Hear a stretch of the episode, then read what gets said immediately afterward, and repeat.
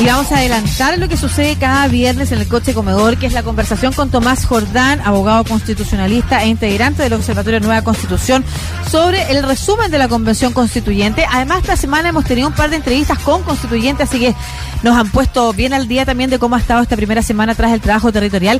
Sin embargo, nos pareció súper importante conversar sobre un estudio que realizó el observatorio y que permite como, Mm. eh, eh, como adelantar Ilusionarse en lo que viene, tal vez. Claro, ¿cómo sería una nueva constitución para Chile con eh, el- las fuerzas políticas que componen la convención? ¿Cómo estás, Tomás? Hola, hola Lucía, hola Marcelo, ¿cómo están? Hola, Tomás, Muy bien. bien. muchas gracias por estar conectado a esta hora. Tomás, Hoy día estoy instalado Sí. con sonido y, e imagen. muy bien, te vemos bien. ¿Cómo te fue en tu viaje en todo caso? Bien, bien, súper bien. Ya. Oye, Tomás, cuéntanos de este estudio que realizaron. Eh, ¿Cómo se llama y cuál fue, el- cuál fue la idea? Súper. El estudio es una observación, bueno, acá nosotros acá veníamos haciendo observaciones de estas cuestiones y en particular eh, sobre los programas de los, las y los y la había pendiente para cuando se iniciase la discusión de esta investigación que teníamos hace unos meses sobre cuáles son las propuestas y las convencionales de acuerdo a su programa que tuvieron que dejar ante el CERVEL. Sí. Perdón, sí. Eh, el audio, adivina qué. No te queremos, No, Se está- ¿en no te, quere- no Sí. te queremos molestar, Se se, está, está como un poco interrumpiendo. Sí, así que quédate ahí. Pero en- yo sé que estoy en la mejor posición. Sí, quédate en pantalla y el teléfono va a ser nuestro interlocutor, pero para verte nosotros ahí. Pero te ves muy bien, ¿ah? Te Sí. queremos decir que se ve impecable, se ve un poco desordenada esa biblioteca atrás nomás. Es que lee mucho. Porque entendemos que hay mucho material. Pero si tú eh, contestas el teléfono y te lo pones aquí en la manito como hablando tradicionalmente hablábamos por teléfono, que es una cosa que como que se nos olvidó un poco. Eh, Lo entonces, tengo arriba de un vaso aquí para que se escuche. Ahí está, suena bien. excelente. ya. Excelente. Cuéntanos de nuevo. Entonces, eh, claro, eh, ustedes eh, recurrieron a todos los constituyentes, las y los constituyentes, para, mm, para hablar de cierta idea fuerza, me imagino.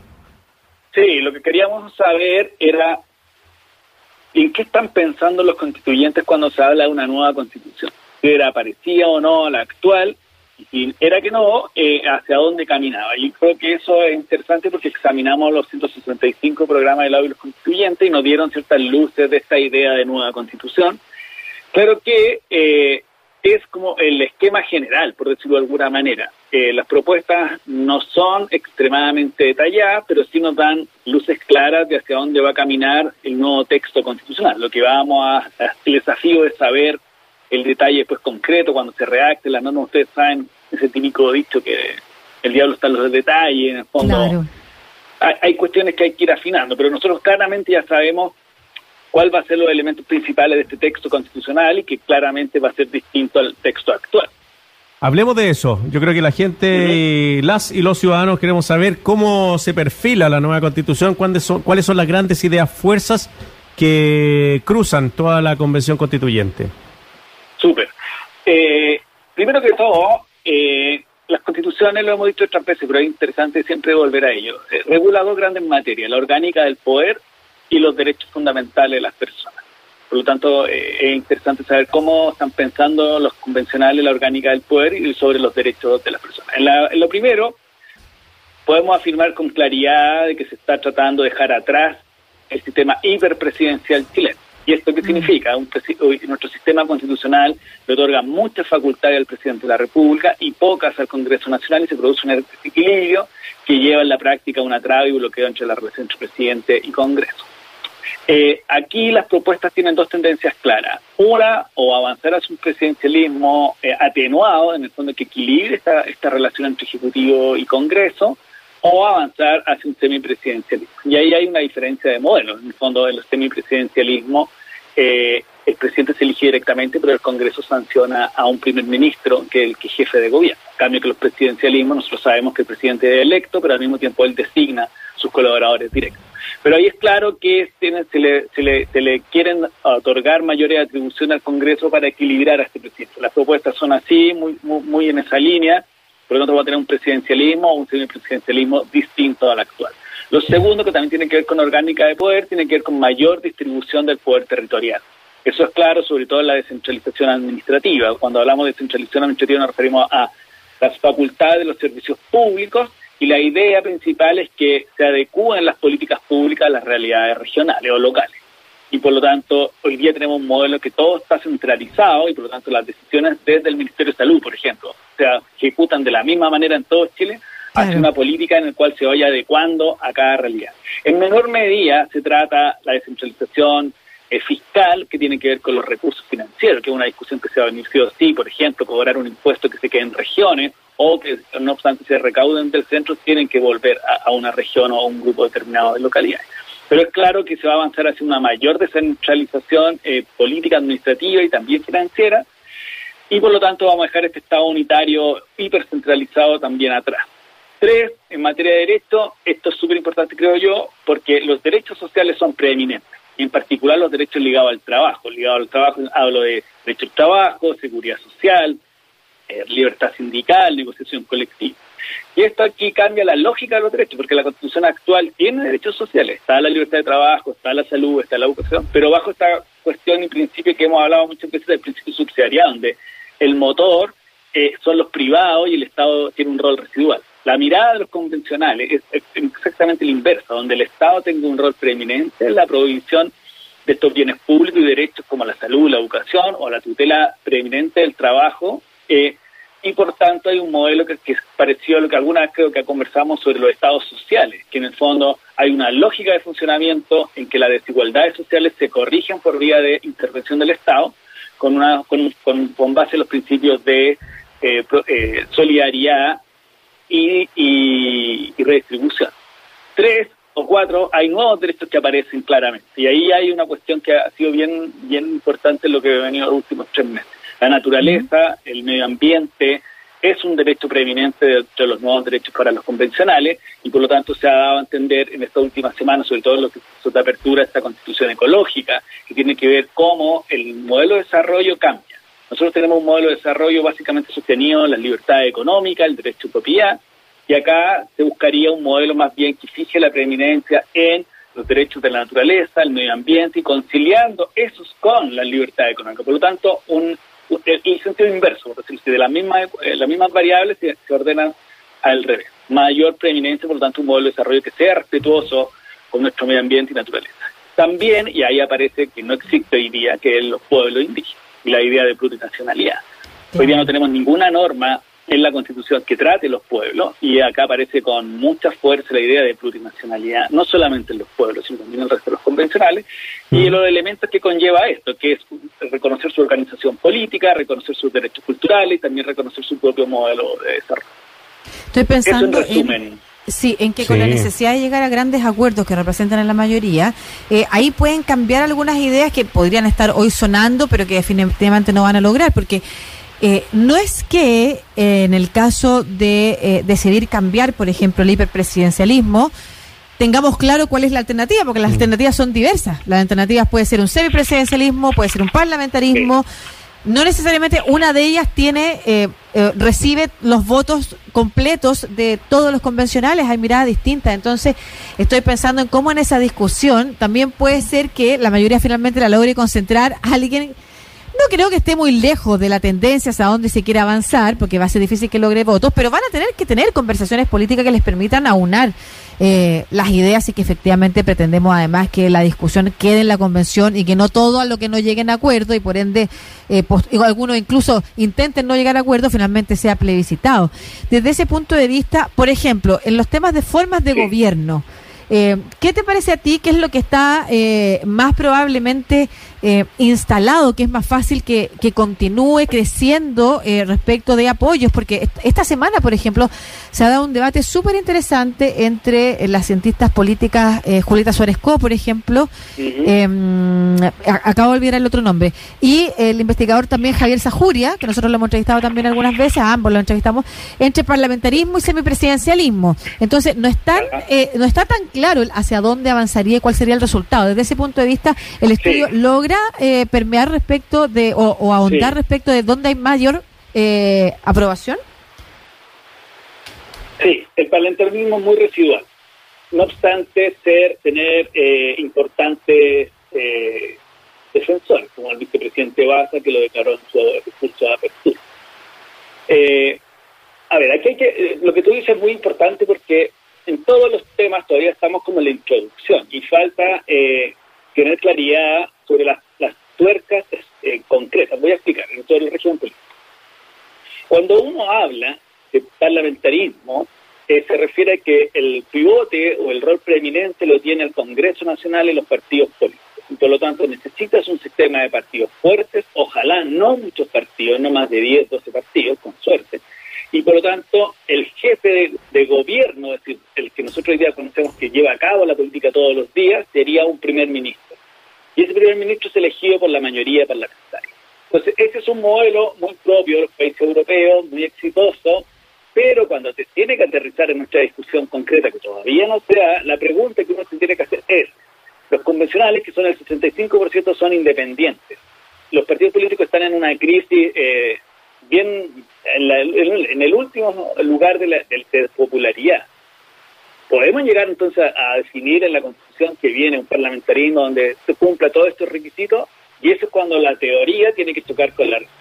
Entonces, claro, lo más eso. seguro es que me parece que es súper interesante mostrarlo, Lucía y Marcelo, porque en el fondo eh, las constituciones en general son innovaciones, son algunas son tradiciones y otras son correcciones de lo que tienen. Entonces, en ese sentido, eh, lo más seguro es que teniendo ese escenario que el parlamentarismo requiere otra estructura que no existe hoy día, a menos que estemos dispuestos a iniciar todo de nuevo, lo más seguro es que nos movamos entre lo que mismos convencionales dicen, entre atenuar al máximo el presidencialismo mm. que tenemos o avanzar hacia un semipresidencialismo, que es una figura mixta entre el parlamentarismo y el presidencialismo. Entonces, ¿Toma? eso que, que, que, tiene mucho de sentido común, por decirlo así, también está expresado en las propuestas constitucionales. No sé si me Sí, sí está, está claro. Eh, el tema del Congreso, se nos viene una o dos cámaras. Que también forma parte del, del tema formas sí. de gobierno y que está enlazado también con el, el, régimen presidencial, o sea, y después el régimen electoral, como que todo tiene que estar equilibrado sí, es que uno con otro. Todo un sistema que hay que mirarlo así, es como si esta hay que trabajarlo como si fuera una, tuviéramos una pizarra y vamos dibujando los elementos y se van cruzando unos toques. Por ejemplo, eh, nosotros podríamos distinguir o tratar el régimen político presidencialista, opciones presidenciales, uh -huh. distinto a eh, la distribución territorial del poder. Pero están íntimamente ligados en nuestra discusión por lo siguiente, porque la tendencia mayoritaria de los convencionales es que haya un Congreso unicameral. De 29 propuestas sobre de cómo se debe componer, 27 hablan de un Congreso unicameral y 2 de bicameral. Pero, no, es que esa es una tendencia inicial. Pero si nosotros vamos a discutir en la comisión forma de jurídica de Estado, y llega, se llega a la conclusión de que las regiones tienen que tener una representación regional, o sea, nacional, mm. es posible eh, ir mirando que la Cámara, la segunda Cámara, o que hoy día conocemos como Senado, sea una Cámara de representación regional. Es claro. decir, que las propuestas que impacten en las regiones, como se denominen, tengan una discusión nacional en esta Cámara.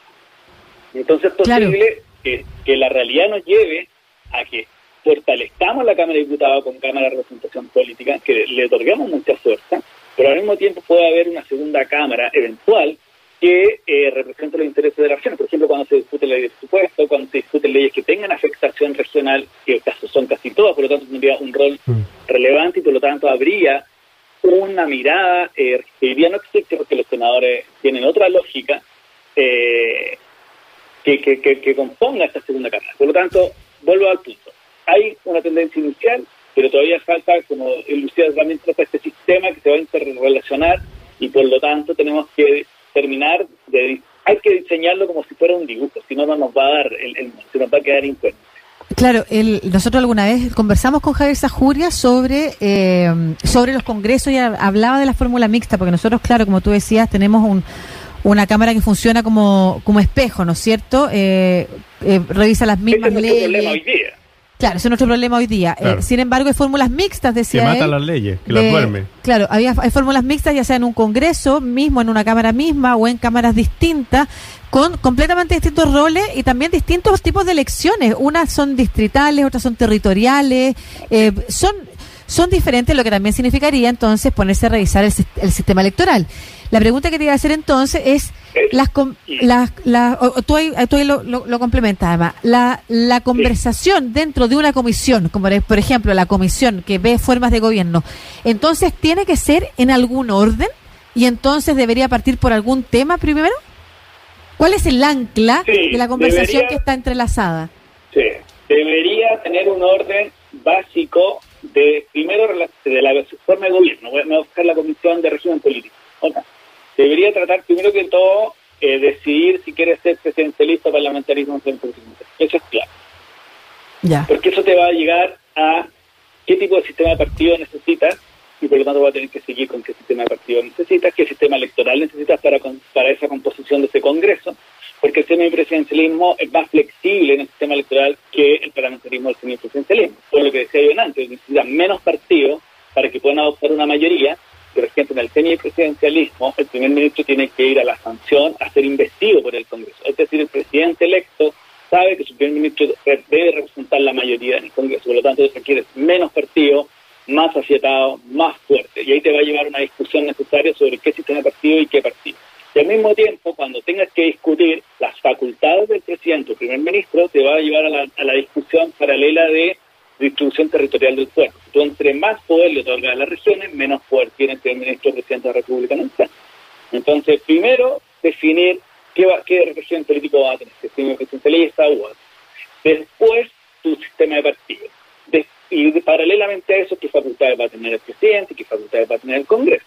Porque en el fondo, por ejemplo, hoy día la iniciativa exclusiva solo de- del presidente de la. República.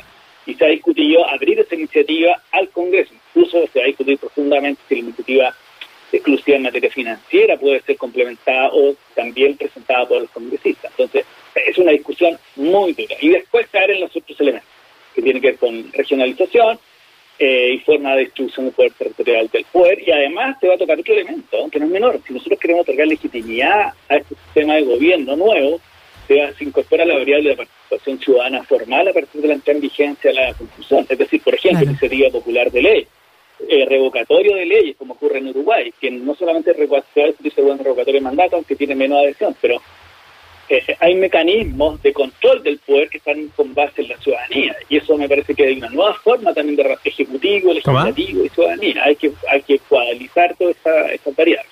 Qué complejo Sí. trabajo. No es Eh, menor la pega que viene. No. Eh, el tema, no sé si lo preguntaba, el tema de las policías, que yo creo que uno, el tema de las policías y la justicia, la mm, está- no aparece como preeminente en el estudio, muy residual, Marcelo, Mira. en general. Pero hay Sí, una comunicación sí. que, que hay una, eh, perdón, una comisión que se va a analizar el sistema del poder judicial, ¿o no? De justicia en general, hay una comisión especial de órganos autónomos y de justicia propiamente tal. Ahí, ahí se va a discutir el Poder Judicial, Tribunal Constitucional y la autonomía constitucional. Que es otra variable que es muy poco popular, que en realidad no aparece casi nunca, pero que es trascendental tener a la vista, porque en el fondo es como, eh, por ejemplo, si tú vas a, a distribuir poder y lo- los federalistas tienen un poder judicial independiente en cada estado federado, o lo más seguro es que no sea acá, pero quiero decir que cada uno de los elementos de las anteriores convenciones va a rebotar en la Comisión de Autonomías Constitucionales, en la, la de Poder Judicial. Si tú vas a tener un tribunal constitucional, vas a eliminar el tribunal constitucional, y eso te va a afectar también en cómo se designan los ministros, Ahí to- todo tiene un rebote en el sistema de gobierno, básicamente. Tomás Jordán, abogado, integrante del Observatorio Nueva Constitución, conversando con nosotros como siempre cada viernes. Oye, muy interesante este estudio, lo pueden eh, buscar dónde, estimado Tomás, para que la gente lo pueda leer. observatorionuevaconstitución.cl. Buscan Ahí el está. link Pero- observaciones y está la última observación sí. Muchas Ya gracias. lo Aparte que- spoileamos bastante, ¿eh? Sí, No, lo spoileamos bastante, pero hay más Muy detalles bien. que dar y además que recuerden Sí, que bueno. siempre todos los lunes el observatorio hace un resumen de lo que fue la- el trabajo de la convención, que en esta semana ha estado marcado además por los discursos de los convencionales y de las convencionales, donde también eh, se ha transmitido harto. Ha sido súper interesante ese ejercicio también, como de cada uno de ellos transmitiendo su idea al resto del pleno. También me parece un acto tan republicano y democrático que tengan la oportunidad de escuchar sus anhelos, también sus aprensiones. Así que también vamos a, a- a revisar de eso en el Observatorio de Nueva Constitución. Un abrazo, Tomás, muchas gracias. Cuídate. Un abrazo y buen fin de semana, que estén muy bien. Igualmente, chao. Igualmente.